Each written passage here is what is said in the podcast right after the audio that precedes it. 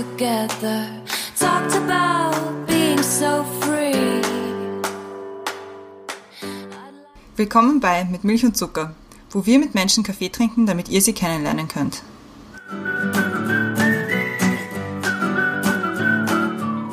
Willkommen zurück bei Mit Milch und Zucker. Neue Woche, neue Folge. Und wir haben heute wieder eine sehr spezielle Folge, wenn nicht gar die speziellste bis jetzt. Äh, euch wird aufgefallen sein, wir haben wieder einen Zoom-Call gemacht und das liegt daran, dass unser heutiger Gast ganz, ganz weit weg ist, in Übersee, wie ich vorher gegoogelt habe, dass man Amerika auch nennt. Und zwar haben wir heute bei uns zu Gast den Paul Rübke. Hi.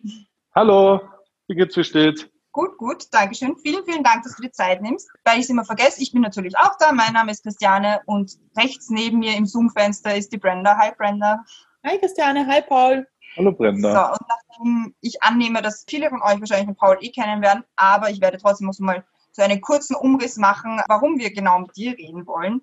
Und zwar steht bei uns die hundertste Folge ins Haus und wir wollten die ersten 100 mit so einem richtigen Bang abschließen und haben uns gedacht, ach, da fragen wir dich, weil du bist so ein bisschen ein Podcast-Vorbild für uns, weil unser Podcast ist auch so Plauder-Podcast, genauso wie AWFNR, den du zusammen mit dem Joko machst, aufgebaut und wir hören es auch irrsinnig oft und wir referieren, also wir wir referenzen extrem oft darauf, wenn man sich die Folgen anhört. Kurz zu deiner Person. Du kommst aus Heidelberg, bist Fotograf, Podcaster, Designer, Medienmacher, Kochmagazinmacher und Vertreiber und ausgezeichnet mit der goldenen Henne. Hast so viel gemacht und ich glaube, wir werden auf einiges zu sprechen kommen dabei. Und damit ist das schon mal eine gute Überleitung zum Thema, das wir uns für dich ausgedacht haben, das jetzt die Brenda erklären wird. Ja, also wir haben uns das Thema gedacht. Unsere Themen leiten wir oft gerne ein mit einem, mit einem Teil aus einem äh, Lyrics von einem Lied. Und wir haben ausgesucht einen Teil aus David Matthews Band. Und zwar To Change the World, Start with One Step. However small, the first step is the hardest of all. Wie viel Mut braucht es, neue Wege zu gehen? Und das war irgendwie ein bisschen unsere Inspiration, weil, weil es ist immer toll, dir zuzuhören, wenn du sprichst davon, dass du Dinge wagst und Dinge tust und irgendwie manchmal einfach mal mit, irgendwie mit beiden Füßen ins kalte Wasser springst und schaust, wie es weitergeht. Und ich glaube, von dem Mut kann man auch viel lernen. Und da würden wir gerne mit dir darüber plaudern, wenn das für dich okay ist. Ich, ich habe ja bisher die Klappe gehalten, was jetzt, ich warne schon mal, ich schwall schon ganz schön viel. Also ich werde viel reden und zu viel reden und ich entschuldige mich als Intro schon mal prophylaktisch dafür, dass ich, ich rede einfach zu viel. Ist schon immer so gewesen und äh, zufälligerweise bin ich in eine Zeit geboren, in, in der man dann damit ganz gut Geld verdienen kann. aber, aber äh, wie? Manchmal hat man Glück. Und es gibt ein Ja, manchmal, sehr oft hat man Glück.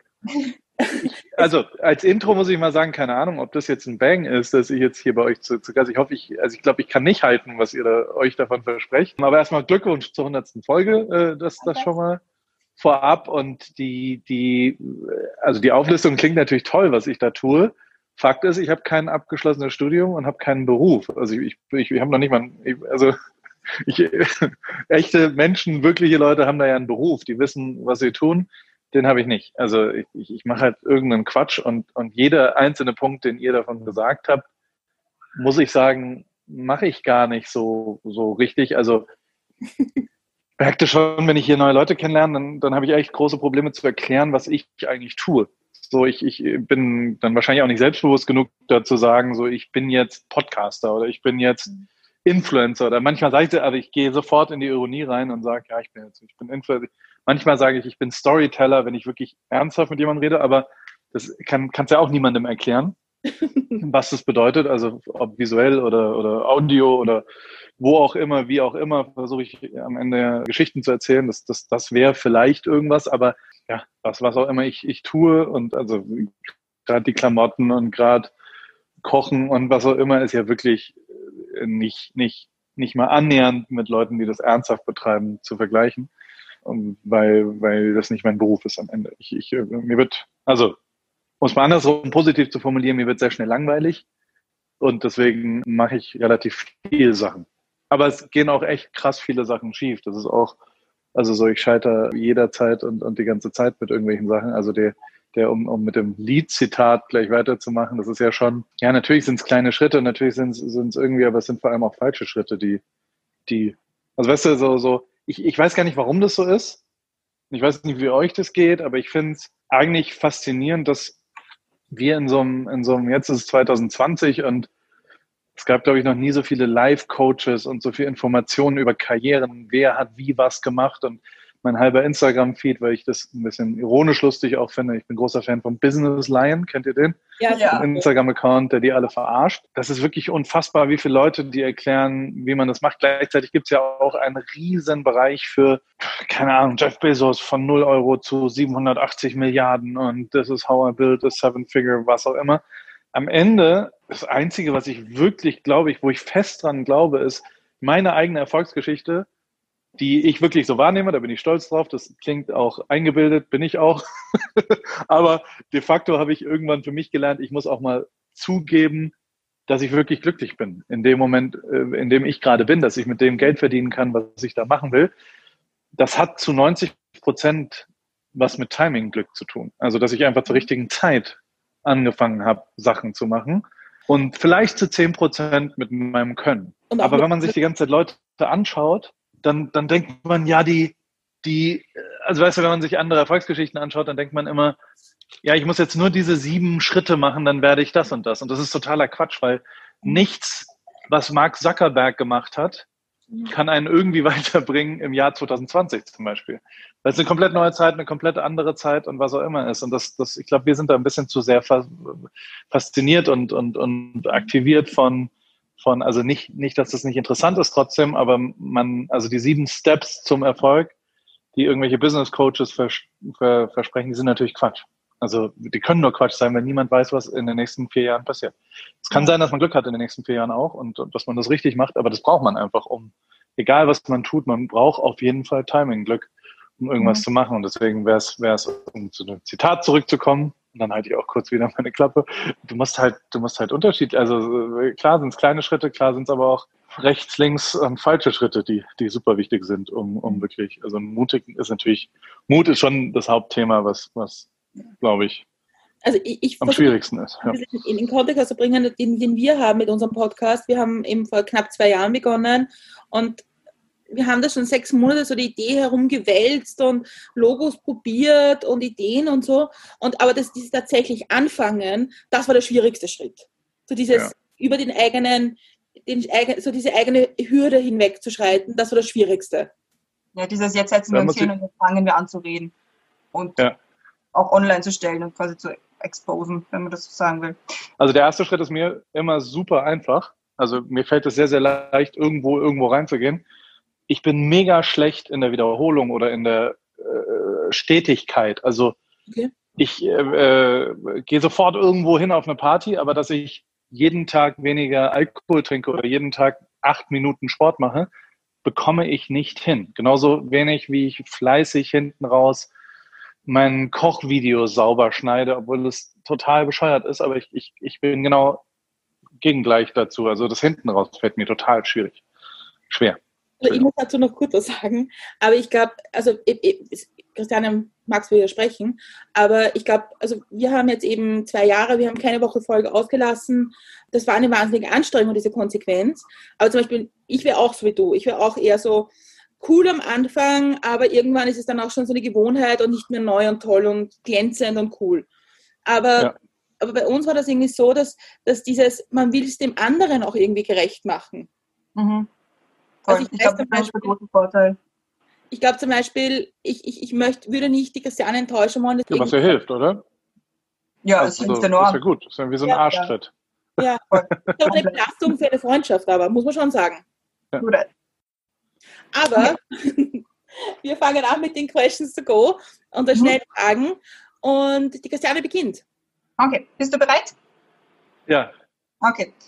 Wasser still oder prickelnd? Prickelt unbedingt. Stilles Wasser ist für Langweiler. Wäre ein absoluter Scheidungsgrund, wenn ich, wenn meine Frau stilles Wasser auf einmal anfangen würde zu trinken. Gibt auch keine zwei Meinungen. Mag sein, dass irgendjemand das anders erzählt.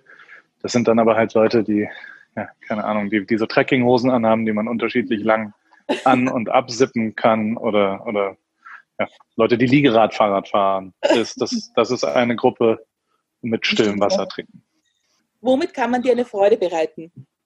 Ich glaube tatsächlich mit, mit ehrlichem und, und also so, so, aber auch kurz und knackigen Feedback dass vielleicht irgendwas, also ich freue mich am meisten über Zuschriften, wenn Leute sagen, okay, das habe ich tatsächlich anders gemacht, weil ich irgendwo was von dir mal gehört habe oder irgendwie dachte, oh, das ist ja ganz cool, dass er das da macht. Das hat genau diesen kleinen Mini-Schubser, die letzten 0,4 Prozent, die habe ich irgendwie dadurch gekriegt und das hat funktioniert dann und manchmal in der, in der Mail oder in, in der Nachricht schreiben viele Leute, es ist nur wegen dir so. Das ist natürlich totaler Quatsch. Also es ist nur wegen denen so und vielleicht zu 0,03 Prozent, aber trotzdem über die 0,03 Prozent freue ich mich dann auch. Und ob das durch Produkte oder durch Bücher oder durch Fotos oder durch was auch immer ähm, ähm Leute berühren kann. Also so, so, so, wenn ich darüber nachdenke, wie viele Geschichten durch, durch, durch mich erzählt worden sind und, und irgendwo Leute tatsächlich das ja auch konsumieren und, und das auch, auch sehen, ob das, wie gesagt, ob das ein T-Shirt ist, das macht mich dann schon auch, äh, erfüllt mich und freut mich sehr, wenn jemand mit einem T-Shirt von mir rumläuft und sich darüber freut, dieses Produkt, also da, da 40 Euro für auszugeben und das dann zu tragen. Das macht mich stolz, ja, und freut mich auch. Für welche Anliegen gehst du auf die Straße? Ich bin gerade in, in San Francisco und in Napa Valley, also nördlich. Dort wird sehr viel demonstriert. Ich selbst bin nicht so der, war die letzte Demo? Also ich, also ich bin politisch oder, oder inhaltlich ganz klar, äh, Black Lives Matter finde ich sensationell und ist genau die richtige Richtung. Also die Klimabewegung ist die richtige Richtung. Ich selbst war aber nicht, also war glaube ich das letzte Mal gegen Atomkraft mit meiner Mutter auf einer Demo vor 20 Jahren oder sowas. Muss ich ehrlicherweise zugeben. Also im Moment äh, noch nicht so richtig viel. Leider. Wenn du ein Video haben könntest von einer Situation deiner Wahl aus deinem Leben, welche Situation wäre das? Eins der gottgegebenen besten Eigenschaften von mir, auf, auf die ich nicht stolz sein kann, weil ich sie mir nicht erarbeitet und was auch immer die einfach so sind, ist, dass ich ganz, ganz wenig bereue. Also Missed Opportunities oder sowas ist für mich immer egal. Es ist so, also ich, ich habe irgendwann aufgehört zu denken, ah, hätte ich da jetzt das und das und dementsprechend, also die wirklich echte Antwort darauf ist, ich habe doch von dem geilsten Moment meines Lebens ein Video von One Night in Rio mit der Fußballnationalmannschaft zum Beispiel. Von keinem ist dann die Antwort. Also es, es, es, alles, was ich gerne hätte, habe ich. Alles, was ich in Zukunft gerne haben wollen würde, würde ich auch. Wahrscheinlich, also mir sind schon richtig dumme Sachen passiert im Leben und von sowas hätte ich lieber ein Video, als dass ich es erzählen müsste. Das ist also so manchmal, wie es mich auf die Fresse legt oder sowas, das fände ich lustiger, wenn ich da ein Video hätte von. Aber jetzt so, dass jemand filmt, was ich wann wo, das äh, fühle ich nicht so. Nee. Welches ist der beste Ratschlag, den du je bekommen hast? Äh, von einem Landsmann von euch, von Niki Lauda der leider inzwischen verstorben ist und der mir immer tief geprägt hat und mit dem ich glücklicherweise ähm, der letzten Drehs, die wir noch hatten, wo er noch am Start war, aber schon sehr gehustet hat und, und, und schon schwierig war, denn das haben wir gefilmt. Der war sehr effizient, der, der mochte mich irgendwie, ich, ich mochte ihn auch sehr und ähm, dann saßen wir in, in einem Auto und ich musste was filmen und dann, der, der kann reden und dann hat er in 40 Sekunden gesagt, was er sagen musste und dann waren wir fertig und wir hatten noch 23 Minuten Transfer dann habe ich gesagt, naja, nochmal filmen müssen wir es nicht, aber ähm, ähm, hilf mir doch mal, wie werde ich reich? Also ich, ich bin, ich für mich finde, ich bin überproportional erfolgreich für das, was ich kann und was ich mache. Also ich würde jetzt nicht sagen, ich brauche Erfolg. Was mir aber fehlt, sind 17,3 Millionen Euro auf dem Konto oder sowas. Also ich gebe halt immer alles aus, was ich verdiene im Vorjahr. Und äh, das ist ja bei dir ein bisschen anders, Niki. Wie, wie geht das?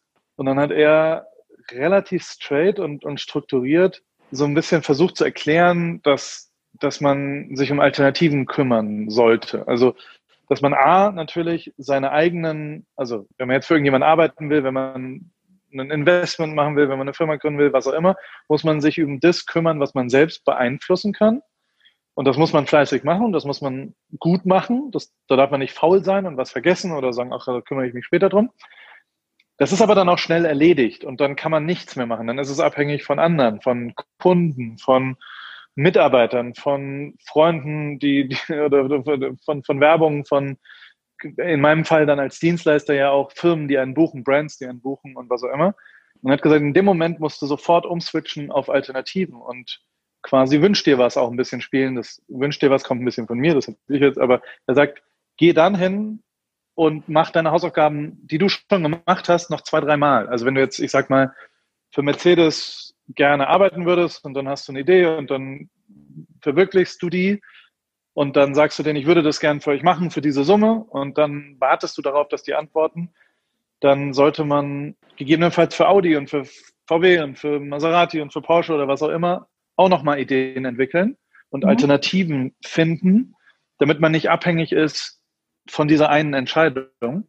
Und das habe ich seitdem sehr intensiv getan und das hat mich unfassbar viel weitergebracht.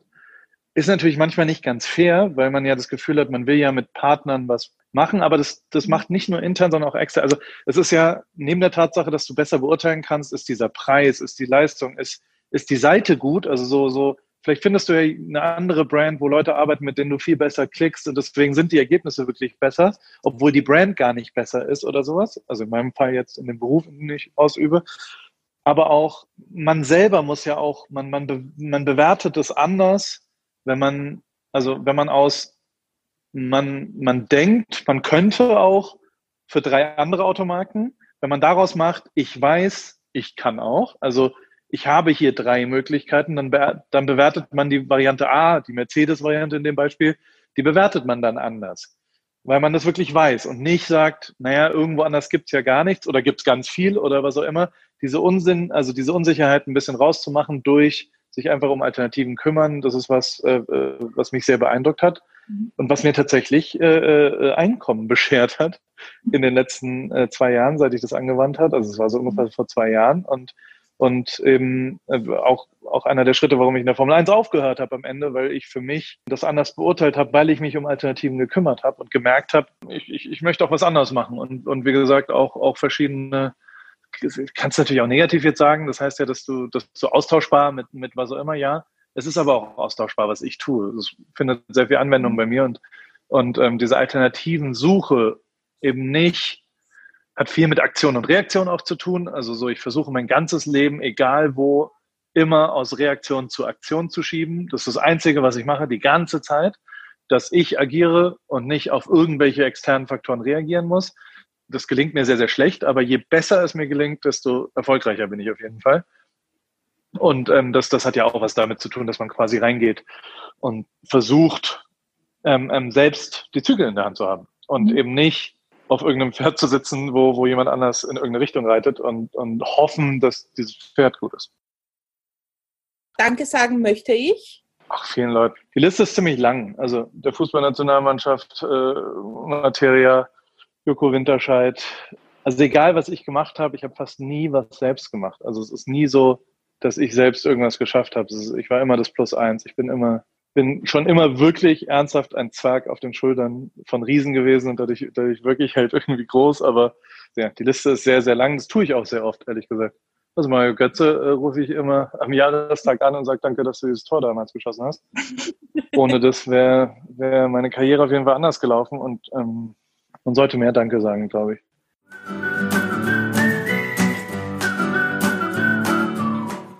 Questions to Go gemeistert. Und ich finde das so schwer, weil wir, ich meine, das wissen wahrscheinlich einige unserer Zuhörerinnen und Zuhörer nicht, aber wir, wir nehmen uns ja vor, dass wir bei den Questions to Go nicht nachfragen, damit wir so ja. ein bisschen einen Überblick bekommen.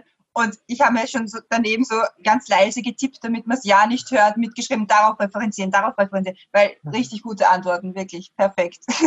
Aber damit wir jetzt nicht rauskommen, gleich mal die nächste oder erste mit Milch und Zucker Frage, weil es geht ja immer noch um mit Milch und Zucker. Und da ist unsere ja. erste Frage immer, was ist oder war ein guter Kaffee für dich? Also nicht nur, wie er geschmeckt hat, sondern Gesellschaft, da spielt ja ganz viel mit rein, was einen guten Kaffee ausmacht. Ich war, ich hatte mal, also äh, grundlegend bin ich zu dick. Und ich habe, äh, ich war schon immer zu dick, weil ich Genuss sehr gut finde, weil ich gerne esse, gerne trinke, gerne sozial bin, gerne feiere, ähm, ähm nicht besonders gut in grundlegendem gesunden Essen und nicht besonders diszipliniert, ist glaube ich das richtige Wort. Und dann hatte ich so die erste, erste Runde abnehmen, als ich 30 war ungefähr, 31, da war mir klar, okay, jetzt habe ich 15 Kilo zu viel und dann habe ich mit einem Freund zusammen, weil auch das, ich kriege das nicht hin, allein zu, hinzu, also keine Chance. Ist wunderbar jetzt so ein bisschen, mir, mir helfen Social Media dabei, also so die Accountability von Strava oder von, von Peloton oder wie auch immer die ganzen Sachen, die ganzen Dienste heißen, die sind ja zumindest halbwegs so ein bisschen so als ob man mit einem Freund, also das, was ihr vorhin mhm. gesagt habt, dieses Sonntagschneiden, Ja. was sich ja dann, also weißt du, so diese, diese, dass, dass man vielleicht was tut, was man sonst selbst nicht getan hat. So ähnlich geht's mir zumindest mit den, mit den Sportplattformen. Ich krieg Sport alleine ganz, ganz schlecht hin. Und ich, ich brauche irgendwas zum Teilen. Entweder jemand, der mit mir Sport macht, oder, oder jemand, äh, äh, oder irgendwas Virales oder, oder, oder, oder Online-mäßiges. Und ich habe mit einem Freund zusammen dann zwei Sachen gemacht. Low, no Carb, also wirklich keinerlei Carbs versucht zu, Gott. zu mir zu nehmen. Und wir sind jeden Morgen ins Fitnessstudio gegangen und, und waren Spin morgens, eine Stunde. Das war so unser Ding, da standen zwei Spinningräder, nicht in der Spinning-Klasse, sondern wir selber in so einem. Und da hatte ich zum ersten Mal, das war mein erster Fotoassistent, Ole Westermann heißt er ähm, immer noch. Und ich hatte quasi einen Assistenten in Hamburg und bin dann zu meinem Fotostudio gefahren. Und der Assistent hat mich, wir haben uns am Eingang des Fitnessstudios getroffen, weil der da mit der Bahn hingefahren ist. Ich bin mit dem Auto hingefahren und von dort sind wir gemeinsam zum Ding.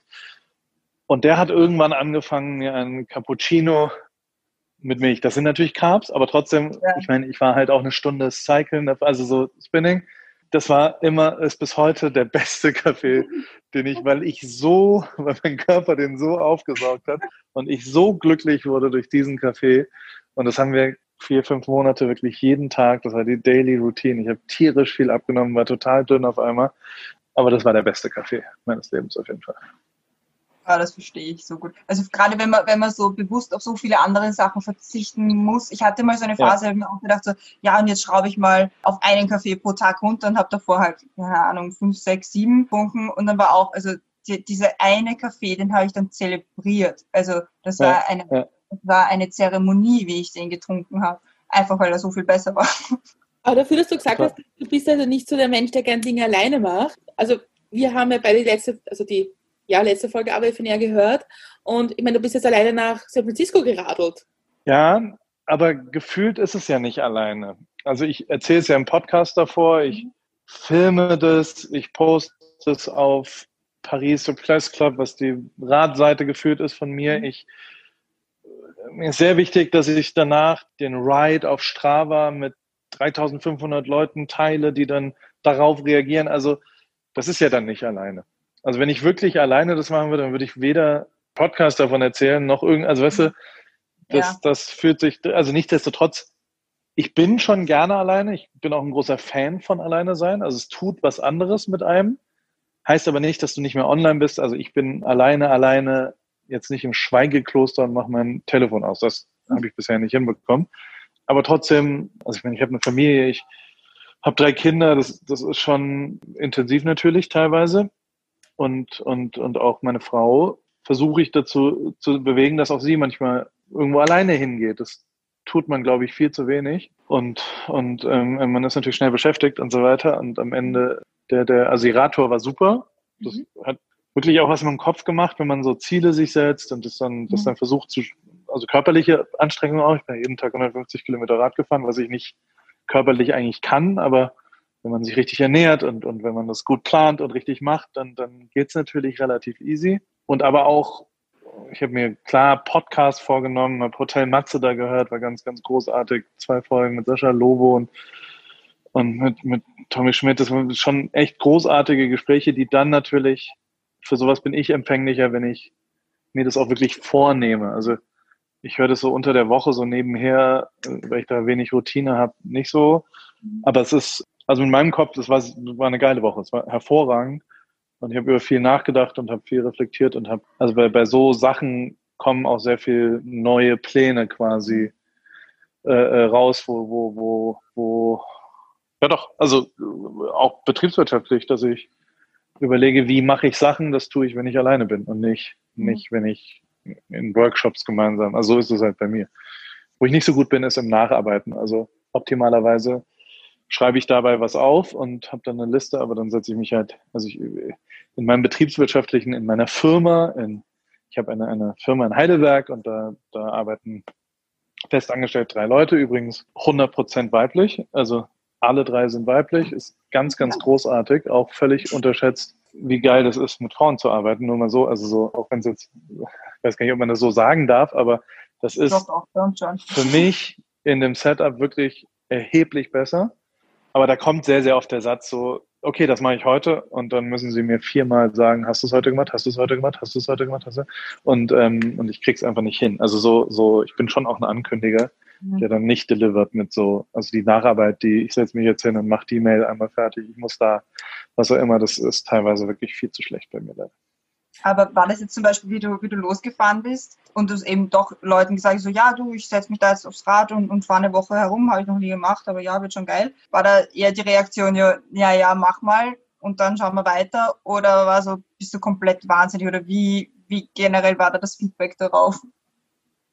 Äh, sehr, sehr positiv. Ich glaube jetzt so völlig wahnsinnig nicht, aber so, ja, teilweise, also so, was wirklich social awkward war, war, dass ich ein, ähm, also so die Leute, mit denen ich Rad fahre, das sind so 12, 13 Leute in Summe, immer mal hier und da, so jeder hat es mitgekriegt und hat relativ schnell dann gesagt, geil, da komme ich mit. Und denen zu sagen, nee, ich will das aber allein machen, das war wirklich unangenehm. Also es war, es war nicht cool. Nichtsdestotrotz äh, waren, also ehrlich gesagt, ist es jetzt auch nicht so eine großartige Leistung. Ich bin jetzt nicht fünf Wochen quer durch was auch immer. Ich bin sieben Tage von Hotel zu Hotel gefahren. Das, schafft jeder, das schafft ihr auch, wenn ihr einfach losfahrt und und das ist jetzt auch nicht der völlig wahnsinnigste krasse krasse Move, aber ich tatsächlich ticke ich so, dass ich das dann formulieren. Wer es sehr gut durchschaut hat, ist, ist äh, Matze Hilscher auch wieder von Hotel Matze. Mhm. Der, der hat das recht schnell gecheckt, der, der kennt mich auch gut und der hat auch schnell gecheckt, so, ah, okay, so, also so, so, ich, ich, ich muss halt dann auch im Podcast sagen, ich trinke jetzt ein Jahr kein Alkohol, um ein Jahr kein Alkohol zu trinken effizienter wäre einfach die Fresse zu halten und ein Jahr keinen Alkohol zu trinken. Ich brauche aber, was heißt ich brauche ich? Weiß, dass es für mich besser funktioniert, wenn ich, wenn ich auch externen Druck hinbekomme. Für mich funktioniert es auch besser, das zu Ende zu machen, weil eigentlich müsste ich ja nicht mit dem Rad irgendwo hinfahren. Wenn ich weiß, ich kann dann von Joko auch erzählen, äh, also im Podcast davon erzählen, dass ich es geschafft habe. Weißt du, also so, das ist für mich schon ein Antrieb und deswegen will ich es dann da machen. Aber ist es, ist es eine Mischung aus externer Druck oder auch externe, externes Anfeuern? Weil ich nehme schon mal an, dass es genug Leute gegeben hat, die gesagt hey, voll cool, dass du das machst und viel Glück. Ja. Und jetzt, um das Ganze positiver zu sehen, nämlich nicht nur den Druck von extern zu bekommen, sondern auch die, ist auch die Wertschätzung, die man bekommt, wenn man, wenn man sich etwas Großes für sich selbst vornimmt. Bei mir ist nicht nur beim Radfahren, ja. sondern generell bei, ja. bei Dingen. Ja, total. Ich sag mal so, der, der Hauptbegriff, der zweite Hauptbegriff neben Aktion und Reaktion in meinem Leben, der wirklich sehr groß an meiner Wand steht und ich immer wieder mache, ist leider auch ein englischer Begriff. Ich benutze zu viele englische Wörter leider, es tut mir leid. Ist Accountability, also abbrechen. Wer, egal was ich tue, es passiert schnell, dass nicht mehr, dass niemand mehr wirklich äh, verantwortlich ist und niemand mehr, weißt du, und auch ich nicht mehr. Also weißt du, so ich kann mich ja auch rausstehlen und kann sagen, jetzt komm, ob ich jetzt die zwei Wiener Girls anrufe oder nicht. Ich kann denen jetzt sagen, oh, mein Kind ist krank und dann müssen wir das nicht aufnehmen. Weißt du, dann sagt er, oh ja, schade, ist jetzt so. Was ich bei mir dann schon auch mit externen Leuten, also natürlich ist es positiv, aber es ist eben auch berechenbar. Ich, ich schaffe was, was, und das gibt es ja schon auch in diesen ganzen Goal-Settings und was auch immer, dass es ein sehr, sehr wichtiger Punkt ist, dass du das danach messen kannst, ob es geklappt hat. Also, und ich versuche halt für mich, mir Ziele zu setzen, die ich auch wirklich messen kann danach und wo ich danach nicht sagen kann, ja, aber das war jetzt halt so. Also zum Beispiel, so dumm wie es klingt, ich scheitere ultra auf YouTube gerade, weil es am Ende vielleicht nicht, das ist jetzt, ich komme jetzt aus einer Woche drüber nachdenken, ob ich das komplett aufhören sollte, weil sich nicht richtig anfühlt bei mir. Ich erwische mich aber immer wieder, wie ich sage, naja, war ja aber auch Corona. War ja aber auch, ich konnte ja die Reiseformate nicht machen, die ich machen wollte. Ich konnte ja das nicht, ne? Und auf einmal ist es nicht mehr accountable. Weißt du, auf einmal bin ich nicht mehr schuld, dass es nicht klappt, sondern externe Faktoren und andere Leute und was auch immer, was am Ende einfach nicht stimmt. Es bin einfach nur ich, der nicht in diesem Medium funktioniert. Und mein Kram ist nicht gut genug. Kannst du hundertmal so erzählen, was du willst. Es ist einfach nicht gut genug, weil ich da nicht hinpasse. Und das, das, da muss, ja, so muss ich mich dann eben auch berechenbar machen dafür und merken. Und so, so versuche ich natürlich durch das Externe, das hilft mir schon sehr, dass ich sage, ich will jetzt 1000 Kilometer mit dem Fahrrad von da nach da fahren und danach kann ich sagen, ich bin jetzt von da nach da gefahren. Ist erstmal der kleine Schritt, aber der große Schritt ist schon auch, ich will jetzt ähm, ein Fahrrad machen. Mhm. Und dann kann ich hundertmal sagen, ja, die haben mich aber nicht zurückgerufen, die haben was auch immer, aber äh, am Ende will ich ja einfach nur ein Fahrrad machen. Also ist ja relativ simpel. Mhm. Und das, das ist, Und das muss ich schon sagen, das ist echt jetzt nicht negativ impliziert, aber ähm, ähm ich, ich habe schon oft auch mit Leuten, die für mich arbeiten und die drumherum, dass es sehr schnell die Situation gibt, dass Leute dazu tendieren zu sagen, so, oh ja, ey, ich wollte so 110 Prozent geben und wollte dich so krass überzeugen damit. Und ich denke mir, ja, aber dann mach's doch. Also Fakt ist, wenn du das jetzt schon sagst, ist es ja schon eine Entschuldigung. Das ist ja schon, das ist ja total simpel. Du kannst mich ja einfach, du kannst ja einfach nur 110 Prozent geben und mhm. mich dann überzeugen. Ja. Ist doch total, musst doch nicht drüber reden. Und es ist schon so, dass viele Leute dazu tendieren, halt darüber zu reden, was sie nicht, wie viel Mühe sie sich genommen haben. Und das habe ich den großen Vorteil der Fotografie oder des Mediums oder des was auch immer. Es ist scheißegal, wie viel Mühe du dir bei einem Foto gegeben hast. Es ist ein gutes oder ein schlechtes Foto. Da kannst du hundertmal erzählen, das Model war aber nicht und die war krank und die Sonne ist dann untergegangen, was auch immer. Es ist alles scheißegal. Am Ende ja. muss dann nur ein Foto sein. Und es muss gut sein sonst hast du deinen Job nicht gut gemacht. So. Ja. Und das, und da werden dir alle Leute sagen, kannst du ja jetzt nichts für. Es war ein Gewitter und das war, du wusstest nicht, dass du da fotografieren solltest und du warst auch immer, aber dann versuche ich immer so, ich, ich kann ja nur aus meinem Leben, also weißt du, in Rio, weil wir da drüber geredet haben, da hat mir ja auch niemand gesagt, geh jetzt auf den Rasen und mach Fotos, weißt du? Mhm. Trotzdem gibt es wahrscheinlich 10.000 Leute, zumindest treffe ich manchmal immer wieder Leute, die, die alle sagen, so, ja, hätte mir jemand damals eine Kamera auf dem Rasen in die Hand gegeben, dann hätte ich auch diese Fotos machen können. Ja, das stimmt total. Hundertprozentig richtig. Wahrscheinlich sogar besser. Es gibt 10.000 Leute, die das sehr viel besser gemacht hätten, die es aber einfach nicht gemacht haben. Weißt du? Also, so blöd wie es ist, musst du es ja einfach nur machen. Es ist doch relativ simpel und du musst nur Leute überzeugen und du musst halt, also das, das zumindest in dem Bereich, in dem ich arbeite, ich bin ja nicht ein Forscher, mein Bruder forscht in der Gentechnik in Harvard und am Max-Planck-Institut. Der ist ein Professor Dr. Doktor, 500 mal schlauer als ich. Aber der hat ja gar keine Accountability. Was der tut, ist Teil von einem Forscherteam von 47 Leuten, die weltweit Zahlen vergleichen mit viel Statistik und, und psychologische Gendefekte und was auch immer. Da, da ist dein Zutun gar nicht mehr richtig abrechenbar. Und das, das in meinem Beruf ist es aber total abrechenbar. Es ist entweder eine gute Folge Podcast oder ein schlechtes. Entweder ein gutes T-Shirt oder ein schlechtes T-Shirt. Und gerade beim, beim Klamottenbusiness ist es wirklich crazy, weil da gibt es natürlich wieder 17 Leute. Da gibt es den Stofflieferanten, da gibt es den Sticker, da gibt es den Verpacker, da gibt es den Verschicker, dann gibt es das Lager, dann gibt es die Dings. Und jeder kann sagen, ja, aber der andere, aber der, aber der. Und am Ende muss da aber halt ein gutes T-Shirt rauskommen. No matter what und nicht ein T-Shirt, was gut wäre, wenn nicht der Verpacker oder der Sticker scheiße gebaut oder was auch immer. Also ja. dementsprechend, diese Abrechenbarkeit ist wirklich schwierig, die herzustellen und da kämpfe ich am allermeisten drauf, bei mir im eigenen Leben, wie aber auch in meinen betriebswirtschaftlichen Aktivitäten, wenn man es mal so sagen will, dass man irgendwie beurteilen kann, wenn ich jetzt Energie da reingebe, dass es dann ein Ergebnis gibt oder, oder halt abschaffen, warum Sachen einfach nicht funktionieren wir haben in Österreich dazu einen Begriff, glaube ich, diese, für diese Geschichte, wenn man sagt, wenn das gewesen wäre, hätte ich das geschafft und das ja. ist, hätte, wäre, vari. Und das ist so diese Ausrede. Aber ich habe eine ganz andere Total. Frage dazu. Und zwar, ich meine, du hast ja vorher gesagt, dass, dass du nicht lebst aus, aus Reaktion, sondern aus Aktion. Und da Versuch ist, es. Ja, und das ich ist ganz, ganz schlecht. Und ich habe das ein bisschen versucht zu verbinden mit YouTube. Wenn du sagst, das ist irgendwie nicht ein Medium. Aber ist es nicht vielleicht auch ein Medium, weil das einfach schon so fertig ist? Und wenn man da auch nicht mehr Pionier sein kann und was Neues machen kann draus.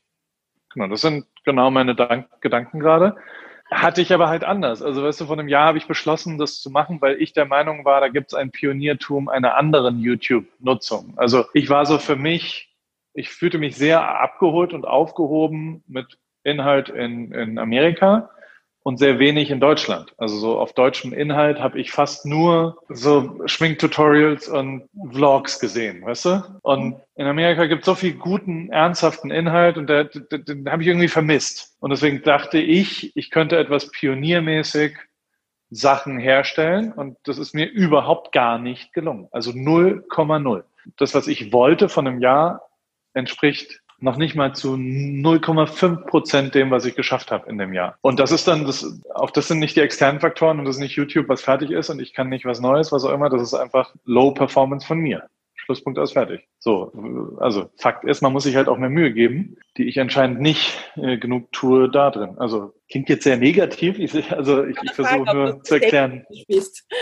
Nee, ich glaube, man, man kann da gar nicht selbstkritisch genug sein, weil wenn man genau so eben sagt, ja, das, das ist ja das Medium, das ist ja die, das ist fertig, das ist ja kein Wunder, dass man da. Nee, man ist es selbst. Also in dem Fall bin es wirklich nur ich. Und, und gegebenenfalls passt es natürlich nicht zu mir, aber trotzdem bin ich dann das Problem.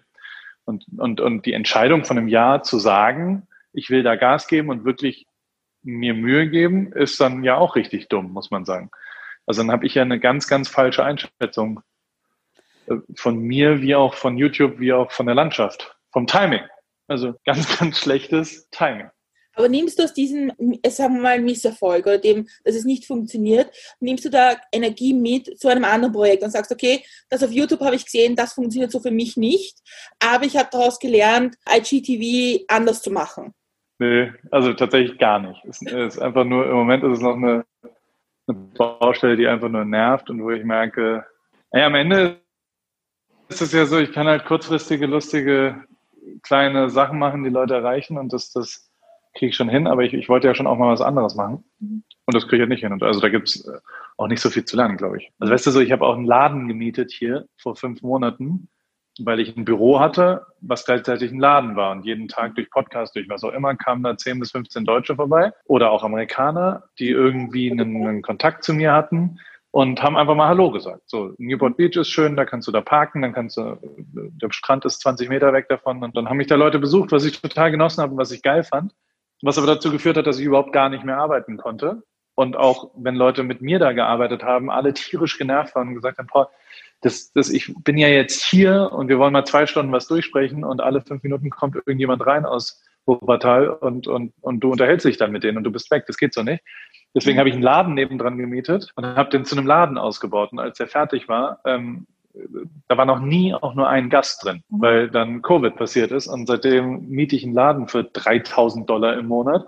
Völlig schwachsinnig und hirnrissig für nichts und wieder nichts. Und mhm. das ist auch was, worüber ich dann nachdenke. Und also der, die, die Antwort da wäre, da warte ich gerade auf eine gute Idee, was ich mit diesem Raum machen könnte, dann wäre ich schon zufrieden. Wenn der Nutzen da wäre und gar nicht, mich stört gar nicht, dass ich Geld ausgebe, mich stört, dass ich einen Laden habe, wo niemand reingeht. Das ist dumm. Und mich stört auch, dass ich die ganze Zeit dachte, komm, im August sind die alle wieder da. Das geht jetzt vorüber. Und so langsam muss ich aber realisieren, dass, glaube ich, in diesem Jahr kein einziger mehr nach Kalifornien fliegt und einen Roadtrip an der Westküste macht aus Europa. Und deswegen gegebenenfalls ich entweder den Laden wieder zumachen sollte oder vielleicht einen anderen Nutzen dafür kriegen. Also keine Ahnung, mache ich einen Fahrradladen rein, mache einen, mach Büroplätze rein, keine Ahnung. Also weißt du, da, da trifft dann ja auch so ein Sankos. Sankos ist die dritte einzige Regel, wenn wir schon dabei sind. Also man, man tendiert ja dazu, ah, aber ich habe doch jetzt diesen Laden gebaut, ich habe doch jetzt so viel Geld dafür ausgegeben. Ich habe doch jetzt, jetzt ist es da. Das kann ich doch jetzt nicht wieder umbauen, mhm. weißt du? Weil man, weil man so viel investiert hat. Und das ist aber total schwachsinnig. Das sollte nicht in die Entscheidungsfindung reinkommen. In die Entscheidungsfindung sollte nur reinkommen, was tue ich denn jetzt? Also was macht Sinn in den nächsten drei Monaten? Einen Laden oder ein Büro? Und dann solltest du das Geld dafür ausgeben und den Aufwand und die, die, die, die Mühe, dass das zu einem Büro wird. Und nicht denken, ah, hoffentlich, also das ist ja agieren statt reagieren, weißt du? Und mhm. Sunk Cost ist wirklich eine sehr, sehr, sehr wichtige BWL-Lehre, die, ja, wenn man das irgendwie versucht zu befolgen, dann ist fast schon alles gut schwingt das so ein bisschen. Ich meine, ich weiß jetzt nicht, wie es in Amerika ausschaut, aber diese deutsch-österreichische Mentalität von der fehlenden Kultur des Scheiterns. Also bei uns in Österreich ist es sehr arg, dass man einfach nicht scheitern darf, weil wenn du scheiterst, dann bist du unten durch und zwar für immer. Zumindest wird einem so ein bisschen eingetrichtert und man versucht dann aus dem letzten bisschen noch irgendwas zu machen, auch wenn jeder andere Umstände sieht, so hey, das wird nichts mehr, vergiss es. Du hast ja auch eingangs gesagt, so, du hast viel probiert, was einfach nicht funktioniert hat und irgendwann muss man sich das dann halt auch eingestehen. Ja, ja, aber die, also ja, ja genau. Also eingestehen ist schwierig. Das ist aber, glaube ich, auch, also die, die Geschwindigkeit ist langsamer. Das ist gar nicht so. Ich finde das keine fehlende Kultur. Das, ich ich finde, ähm, ähm, die, also als Amerikaner zu sagen, dass Österreicher und Deutsche fehlende Kultur, das ist also so, äh, das, das, äh, das, das ist schon andersrum.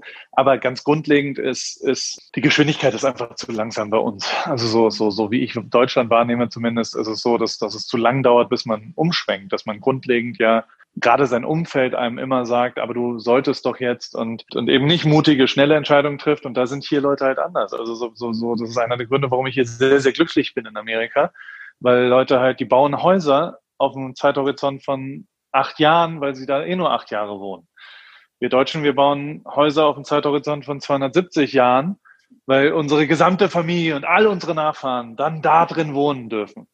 Und genau so. Und der Amerikaner sagt, hä, wenn mein Kind jetzt hier, selbst wenn mein Kind hier einzieht, die wollen doch nicht in dem komischen Positano-mäßigen Terrakotta-Zimmer, was ich gerade schön finde. Das finden die doch scheiße. Deswegen, warum sollte ich es denn dann so machen, dass es länger als sieben Jahre hält? Und hier hält auch wirklich jedwede Baustruktur hält halt nur sieben Jahre. Und dann ballern die das um und machen es neu, was ich passender zur jetzigen Zeit finde, muss ich sagen. Also für mich und mein Leben muss ich auch sagen, dass ich nur noch, also keine Ahnung, ich habe gerade Jahrestag mit meiner Frau gehabt und wir besprechen immer am 13. August, was wir nächstes Jahr machen. Wir haben immer noch einen Zeithorizont von einem Jahr. Bis mhm. vor, bis vor fünf Tagen, also wir haben beschlossen, dass wir noch länger bleiben wollen. Und ähm, bis, bis, ob das geht, weiß ich nicht, und, und Visum und dies und das, aber bis dahin wusste ich nicht, ob wir vielleicht zurückziehen oder ob wir woanders hinziehen oder was auch immer. Und ich, ich versuche das auch zu, zu, zu machen, dass das, diese Kurzfristigkeit eben, eben schneller geht und diese Kurzfristigkeit hilft natürlich, so blöd wie es klingt, ähm, ja, sowohl privat als auch geschäftlich, dass man, dass man, ich glaube auch nicht an kirchliche Eheversprechen, mhm. dass jeder, der ernsthaft sagt, für immer, bis dass der Tod uns scheidet, ist einfach extrem dumm. Nein, bis zu dem Moment, in dem irgendjemand sagt, ich möchte nicht mehr mit dir äh, ein Partner sein. Also ich glaube aber auch nicht an unconditional love, weil ich der Meinung bin, dass man als akzeptierter erwachsener Mensch, egal wer es ist, ob es dein Bruder, deine Tochter, dein, in jede, jede Beziehung solltest du dich so verhalten, dass du die Zuneigung dir verdienst mit deinem Verhalten und wie du diesen Menschen be, be, behandelst und nicht, weil es irgendeine vorgeschriebene, das ist mein Vater oder das ist was auch immer. Das sollte nicht der Grund sein, warum derjenige dich mag, sondern dein Behandeln dieser Menschen, finde ich. Meine persönliche Meinung und, und dazu passt natürlich auch diese Kurzfristigkeit der, der auch Freundschaften und was auch immer. Ich, ich will nicht nur, weil es mein bester Freund seit zehn Jahren ist, das elfte Jahr dann auch noch mit dem in Urlaub fahren. Ich will das elfte Jahr mit dem Urlaub fahren, weil ich Bock habe, mit denen in Urlaub zu fahren. Bisschen abgedriftet, ne? Entschuldigung. Ich habe auch eine ganz große Aversion gegen Leute, die als Fotografen zum Beispiel, in meiner Branche als Fotografen gibt es ja ganz viele Leute, die sagen, guck mal, ich will, jemand braucht Fotos für eine Hochzeit. Und dann sage ich dem, das kostet 1200 Euro. Und dann sagt er, hä, nee, ich habe aber hier jemanden, der kostet 350 Euro. Und dann fängt aber der Fotograf A, der 1200 gesagt hat, an zu rechtfertigen, warum das 1200 Euro kostet. Mhm. Und das ist einfach totaler Schwachsinn. Mhm. Das interessiert doch das Brautpaar nicht und soll es auch nicht interessieren. Die, warum soll denn das Brautpaar sagen, ja gut, aber du brauchst ja auch eine Haftpflichtversicherung und du musst ja einen Gewerbeschein auch noch anmelden und außerdem hast du ja laufende Kosten durch die Kamerapflege und was auch immer. Das ist doch total schwachsinnig. Das, das hat doch nichts damit zu tun. Das Brautpaar will entweder 1200 oder 400 Euro ausgeben. Und wenn sie 400 Euro für das gleiche Produkt woanders ausgeben, dann sollten sie das ja auch tun. Also dann, dann bist du auch 1200, 600 Euro zu teuer. Wenn die Leistung 400 oder 1200 Euro, dann sollte nie irgendjemand 1200 Euro dafür bezahlen, weil der Aufwand so groß ist für die zweite Person, sondern die Leistung, das Foto, das ist entscheidend und nicht wie bürokratisch oder unbürokratisch. Und deswegen bin ich so ein bisschen, ich bin jetzt, ich bin jetzt mal übertrieben, aber ich muss hier in Amerika auch eine Steuererklärung machen. Ich brauche auch einen Gewerbeschein und ich brauche auch äh, Einkommensteuer zahlen. Insofern, der, das ist jetzt nicht so, dass du hier einfach sagst, hey, ich will einen Wurstladen aufmachen und dann am nächsten Tag ist der Wurstladen offen. Das sind einfach Hürden, die sind überall so und man ist halt in Österreich und wenn die 37 Schritte zur Selbstständigkeit so sind, dann sollten die einfließen, wenn man sagt, man will selbstständig werden, dann muss man diese 37 Schritte gehen. Das ist aber echt viel, viel einfacher. Und du findest ganz, ganz, ganz viele Leute in deinem Umfeld, die dir alle ganz viel Recht geben, dass du sagen, das ist ja wirklich, also jetzt brauche ich auch noch einen Gewerbeschein. Dabei habe ich doch schon, also ich bin doch hier, also das kann ja jetzt nicht angehen, dass ich, und da muss ich jetzt auch noch eine Mehrwertsteuervoranmeldung machen. Das kann ja auch nicht, also das wird einem so schwer gemacht, hier auch nur irgendwas. Nee, wird's nicht. Das hat alles einen Grund und es gehört dazu werd erwachsen, mach's und, und, und unterhalte dich mit irgendwie nicht du, ne? Ähm, grundlegend der Mensch, der, der da hingeht. Und, und wenn du selbstständig werden willst, ja, dann musst du wissen, dass du eine fucking Mehrwertsteuervoranmeldung machen musst und dass du eine Einkommensteuervoranmeldung auch machen musst, wenn du zahlst. Und dass eben nicht 150 Euro, die, die auf deinem Konto gehen, du sie gleich ausgeben kannst für das ist die Flasche Wein am Abend oder was auch immer. Also das, das ist dann eben fahrlässig, wenn du denkst und nicht. Und deswegen bin ich ein bisschen, du merkst, ja. ich reagiere gereizt darauf, weil ich halt wirklich einfach sehr viele Leute, die, das ist super easy, externe Faktoren zu sagen. Die sind super easy, die externen Faktoren. Stimmt überhaupt gar nicht. Dass du kannst in Deutschland und Österreich genauso einfach selbstständig werden wie in jedem anderen Land. Und das ist das, ja. Was kann man von dir lernen? Ich glaube, von mir lernen kann man, kann man, ich glaube nicht so viel, Also man muss ja vor allem für sich selbst lernen. Also so, so ich glaube, es ist überbewertet, was man, was man daraus ziehen kann, wenn man, wenn man sich das anschaut, was ich so getan habe. Das, das wahrscheinlich Einzige, was wirklich, wo ich irgendwie vielleicht einen kleinen Vorteil habe, ist, dass ich tatsächlich ein bisschen mutiger bin in so zukünftigen Entscheidungen und ein bisschen mehr auf mein Bauchgefühl vertraue, was ich alles von Materia und den Musikern gelernt habe, die halt was haben, worauf sie vertrauen müssen und wissen und, das, und, und einfach sagen, naja, wenn sich das jetzt nicht richtig anfühlt, dann mache ich es auch nicht. Genauso positiv, wenn, wenn ich Bock darauf habe, dann mache ich das jetzt. Und wenn 100 Leute dir sagen, das ist aber alles scheiße, dann sind es ja auch Leute, da haben die auch recht in dem Moment. Die analysieren aus der Vergangenheit heraus, guck mal, das kann alles passieren. Nur genau die gleichen 100 Leute sagen dann, wenn es klappt nach einem Jahr, oh, wusste ich schon immer. Also so, so das, das, das ist halt, ähm, ähm, aber also grundlegend glaube ich, kann man nicht so viel lernen von anderen Leuten. Das ist ein bisschen überbewertet. Also ich finde schon auch, dass man zu viel auf andere Geschichten. Also es ist interessant und man, man kann da schon auch was draus ziehen. Also ich, ich höre ja auch vielen anderen Leuten zu. Nur es ist eben am Ende musst du es alles immer selber machen. Und das ist was, was man so, was man so, ich habe manchmal das Gefühl, dass man manchmal denkt, nur weil ich mich jetzt inspirieren lasse von diesen vier Büchern, die ich gelesen habe, das verändert immer noch nicht die Tatsache, dass man selbst halt das machen muss, weißt du?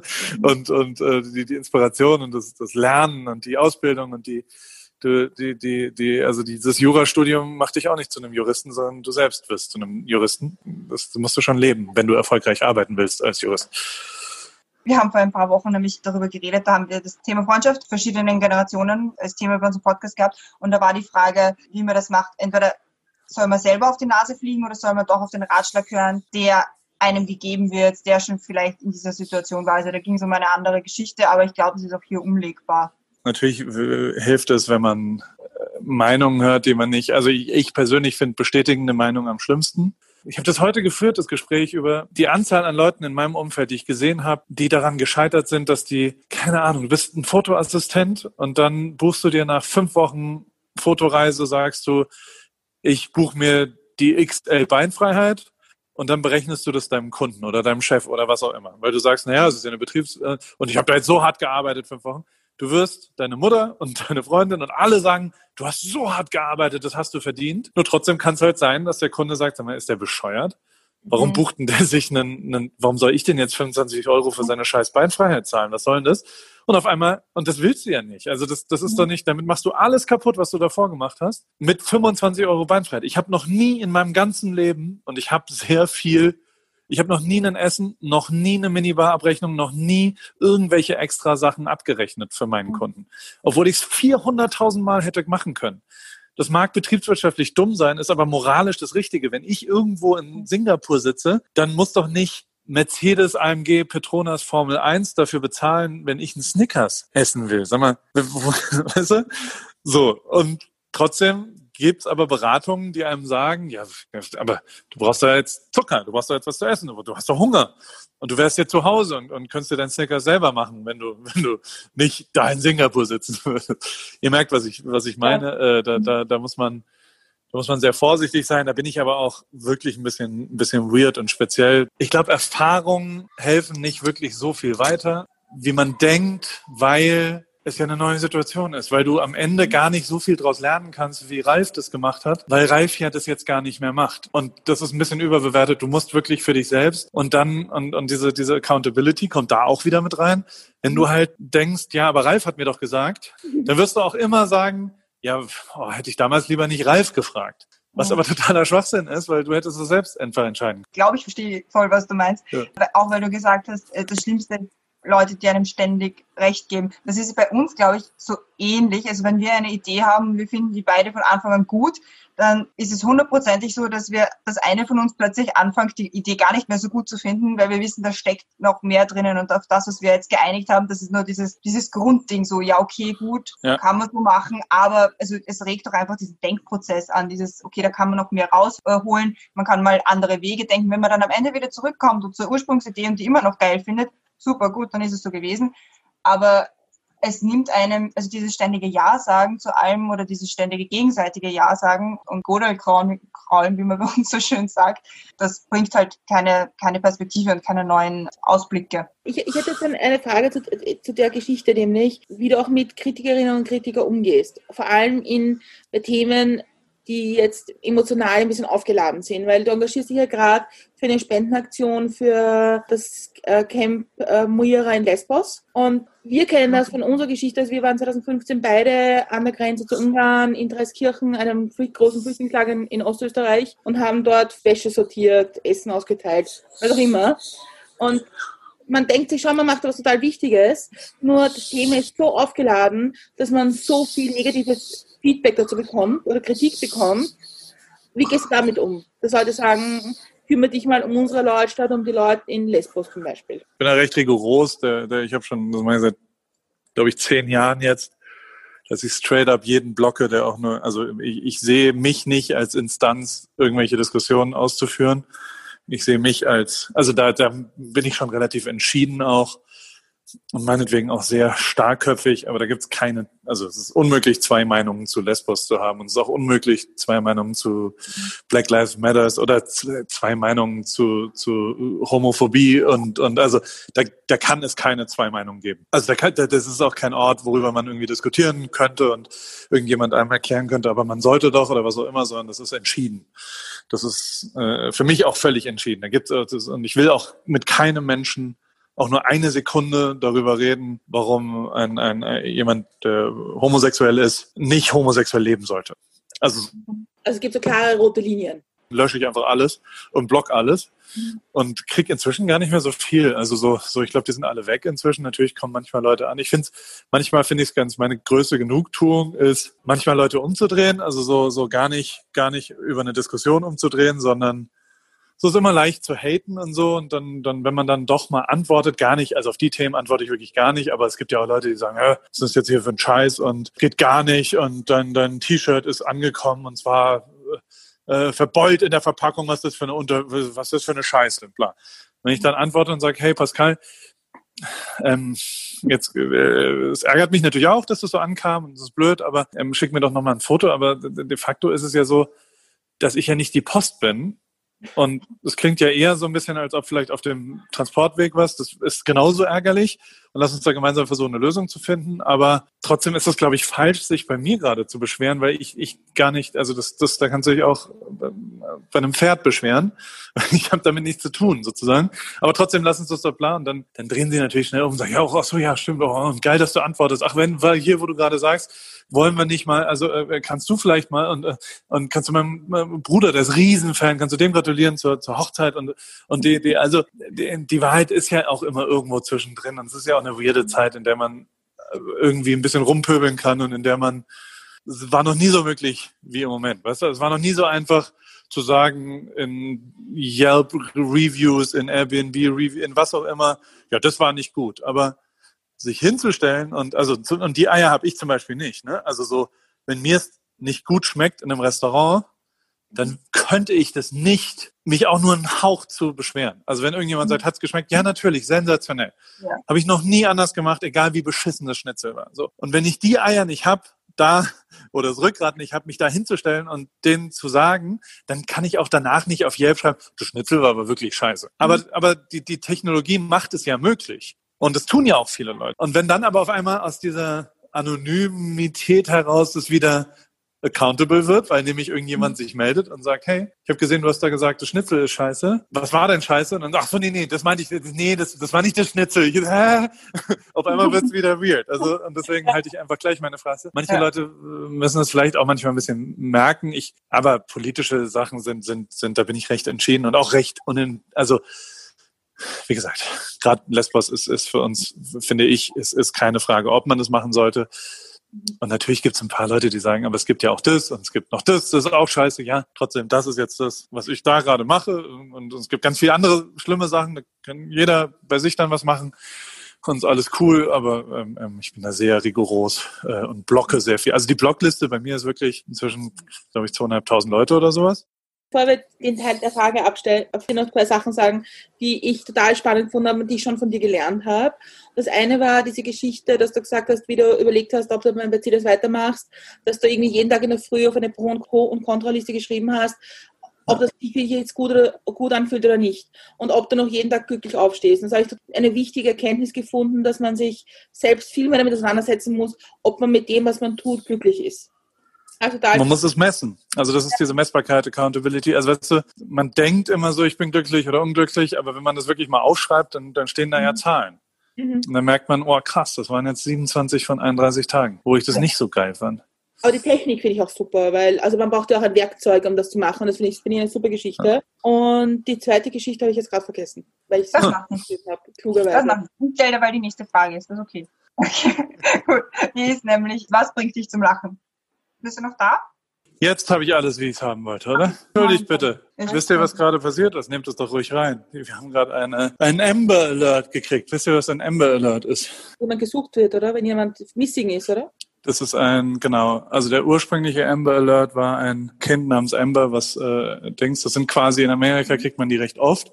In diesem Fall war es eine Feuerwarnung weil wir hier im, oh. im ah, hier ja. ist ein Feuer in der Nähe und es ist noch kein, keine Evakuierung, aber, aber es klingelt dann auf allen Telefonen gleichzeitig mhm. und äh, alle Leute, die hier sind, sind natürlich jetzt gerade aufgeschreckt. Ja, müssen klar. gucken, aber es ist, glaube ich, alles okay.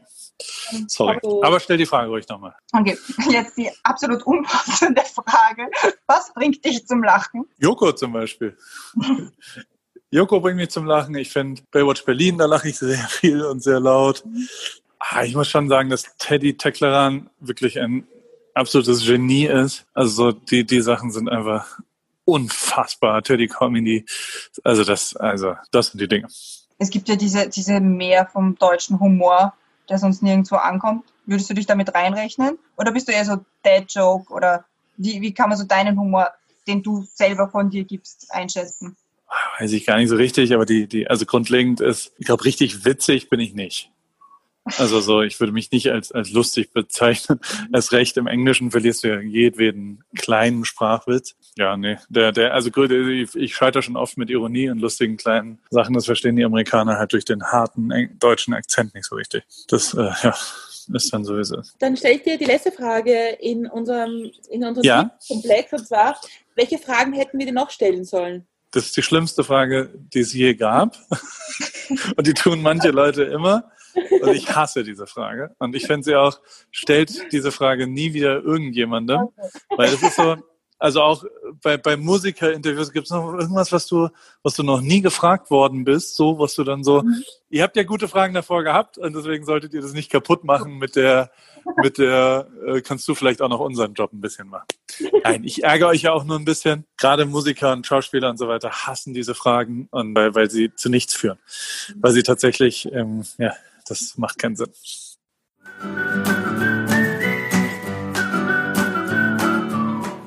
Wir sind wieder am Ende angelangt und es war ein super cooles Gespräch. Wir waren, ich sage jetzt mal, wir waren beide schon ein bisschen nervös, aber es war super easy, super gechillt. Also vielen, vielen Dank dafür. Jetzt stelle ich diese Frage auch noch und zwar gibt es noch etwas, was du uns gerne sagen möchtest oder den Hörerinnen und Hörern mitgeben möchtest? Nein. Gut. ich glaube, dass inzwischen jeder mündige, normale Erwachsene sich ja selbst entscheiden kann. Ich glaube, eure Hörer sind relativ reflektiert und gebildet und, und wissen ja. ja, ob sie, also die müssen sich jetzt von mir nicht erzählen lassen, ob sie noch einen coolen Pulli brauchen oder sowas. Die wissen es ja schon. Wenn es ihnen gefällt, dann haben sie den vielleicht auch schon oder, oder wissen, wo sie ihn kriegen würden. Ich glaube nicht, dass die noch, noch Hilfe brauchen dabei, äh, das anders zu machen. Also alles cool. Vielen, vielen Dank. Also mir hat es auch Spaß gemacht gerade. Ich habe ein bisschen Quatsch geredet, keine Ahnung, ob irgendwas sinnvoll davon ist. Ähm, äh, schauen wir mal. Schauen wir mal, wie das, wie das so ist. Also mir bleibt es auch, mich zu bedanken für die Zeit und für die Möglichkeit, mit dir zu reden und irgendwie ein bisschen an deiner Gedankenwelt teilzuhaben und darüber auch nachzudenken, welche Fragen man manchmal stellt. Und es war wirklich toll. Ansonsten kann man dich entweder bei Mit Milch und Zucker am 7. September hören oder jeden Mittwoch auf AWFNR. Korrekt. So ist es. Alle Wege führen nach Rom. Genau. Da ist es allerdings nicht so inhaltlich wie, vor, wie heute. Da ist es eher so Stumpf ist Trumpf.